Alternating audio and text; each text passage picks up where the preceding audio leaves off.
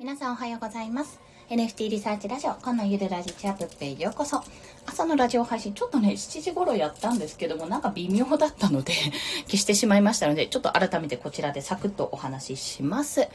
ちょっと洗濯物を干しな、干しながら、干しながら、取り込みながら、干しながらか。なので、ご了承ください。はい。で、今日はですね、あなたのコレクション、どこまでのビジョンで見ていますかっていうお話なんですね。というのは、あの、私が今、無料コミュニティなんですけども、あの、池早さんのクリプト忍者ですね、のコミュニティ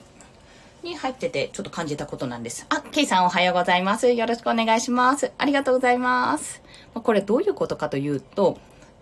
あの、コレクションを作るにあたって、まあ、世界観が大事とか、コンセプトが大事っていうお話をされていて、一体世界観とかコンセプトって何ぞやって、おそらくね、思ってる方も、私は少なからずいるんじゃないかと思うんですよ。というのも、私自身がそうで、まあ、これは、例えば日常に、ある猫ちゃんです。だったら、まあ、それはそれでわかるじゃないですか。でも、それだと弱いんですよ。それって結局いっぱいいるじゃないですか。おそらく想像するにね。で、いっぱいいる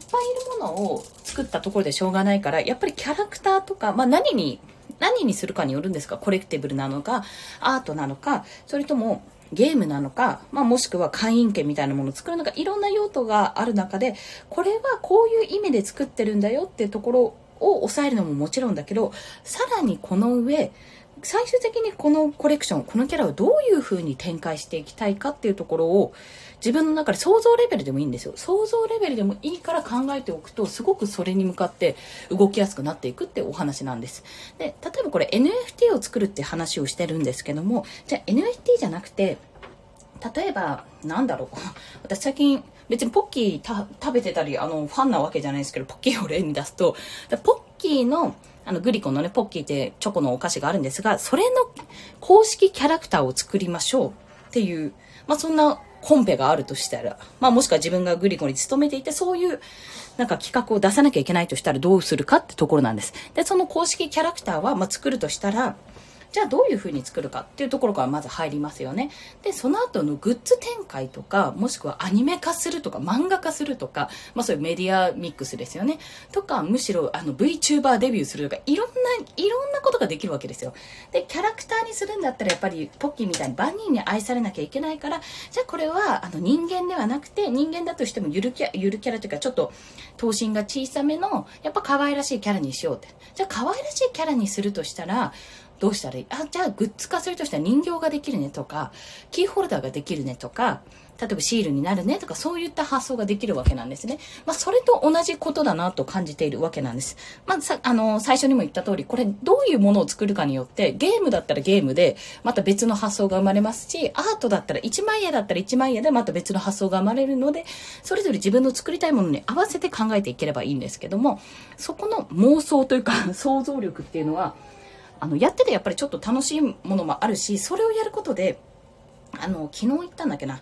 えっと、ニュースから逆算して、自分がこんな見出しのニュースを作りたいって思ったら、その結果から逆算して何をしたらいいかってところを考えるっていうお話を私、どっかでしたと思うんですけど、多分ライブかな、したと思うんですけども、それと同様で、じゃあ、グッズ化するんだったら、アクリルキーホルダー化するんだったら、このキャラをアクリルキーホルダーするんだったらどうしたらいいか。でも、キーホルダー化自体は普通にできる。でも、売れなきゃ意味がない。在庫処分しないといけない。でも、いきなり多分大量生産しても、きっと大量の在庫を抱えることになる。あ、じゃあ限定販売にしよう。でも、限定販売するにしたら大体どれぐらいかとか、どういう企画をしたらいいかとか考えるわけですよね。それと同様に、じゃあ、うちの猫ちゃんも、実を言うと私の、あの、作っている一番最初の初期作品の、ブレーシングキャッツさんは、結構そのコンセプトのところが実はゆるゆるなんですよ。ゆるゆるだからこそ、まあある程度自由にはできるけど、ある程度そのゆるゆるだからちょっと根本的な、根底とした土台の部分が結構ブレやすくて、私はそれで苦しんでいたとこもあるんですけども、まああれなんかは、私個人的にはふわふわした立体的な、あの、お人形キーホルダーとかになってほしいんですよ。で、あの、じょ、今ちょっとわかんないんですけど、女子高生とかのカバンに、リュックでもカバンでもに、キーホルダーとしてつけてて、ああ、これ持ってるんだ、いいな、みたいな、私このパターン持ってない、みたいな、なんかそういう感じで、なんか一人に、まあ一人に一つオリジナル、ブレッシングキャッツみたいな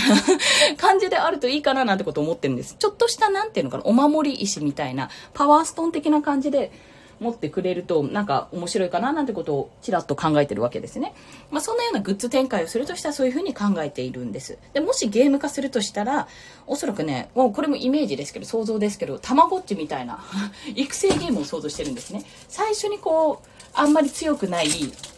まあ、ちょっとした、まあ、ノーマル猫ちゃんみたいな、柄もそんなにないノーマル猫ちゃんが生まれて、あ、生まれてきてじゃないな。違うの、卵っちって卵から育てるから違うんだ。まあ、卵の時点でどういう卵かな、みたいな感じるところから、まあ、育てる、どうやって育てるか、そこら、そこら辺の様子によって、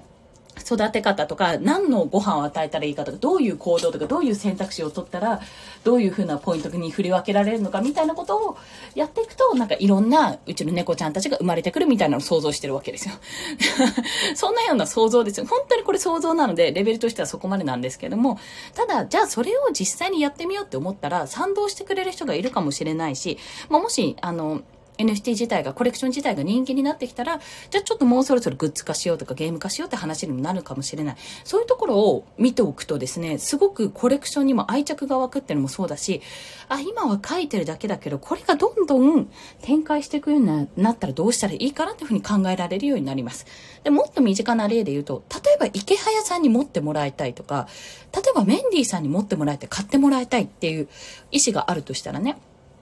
それの方がもっと具体的ですよね。じゃあ池原さんにどうやったら渡したらいいかってやったら、やっぱクリプト忍者の二次創作作った方が一番早いわけですよ。まあ、あの、隠れられてね、見られてないかもしれないけど、やっぱり持たれる、持っていられるっていうのは、まず第一にありますし、じゃあメンディーさんにも渡したいって言ったら、じゃあエアドルすればいいかって話ですけど、まあ、あんまりやりすぎると迷惑になっちゃうから、買われるためにじゃあメンディーさんのコレクションを見てみるとか、コレクション見てみて、あ、こういうのが好きなんだろうなとか、メンディーさんコラボをしてるのが好きなんだろうなって思ったら、そのメンディーさん柄の、例えばうちでゆねこちゃんを作ったりして、もうこういうのどうですかみたいな感じでやってみるのも面白いかも。まあそんな形でアプローチの形はいろいろあるから、まずは自分のコレクションがどんな風になってほしいかっていうのを妄想してみる。もう想像ですよ。想像してみて、それから逆算して、じゃあ実際にこういう風になってほしいって思ったら、それに対する行動を書き出してみると。どんどんどんどんスモールステップしていくわけですね。で、そこから、じゃあこれをやってみよう、あれをやってみようっていろいろ試してみると。まあお金がかかるものは大変かもしれないけども、でもお金がかからないこと、まあポリゴンでエアドルするとかは全然皆さんできるかと思いますので、そういったことから試してみてくださいという、そんなお話でございました。それでは今日もお聴きくださりありがとうございました。今日はね、お昼のライブ配信11時半までにできるかなと思うんですけども、ちょっと出ちゃうので、まあまあまあまあ、あの、もしかすると、池早さんの後にやるかもしれませんが、ご了承ください。それでは皆さん、今日も一日頑張っていきましょう。コンでした。では、また。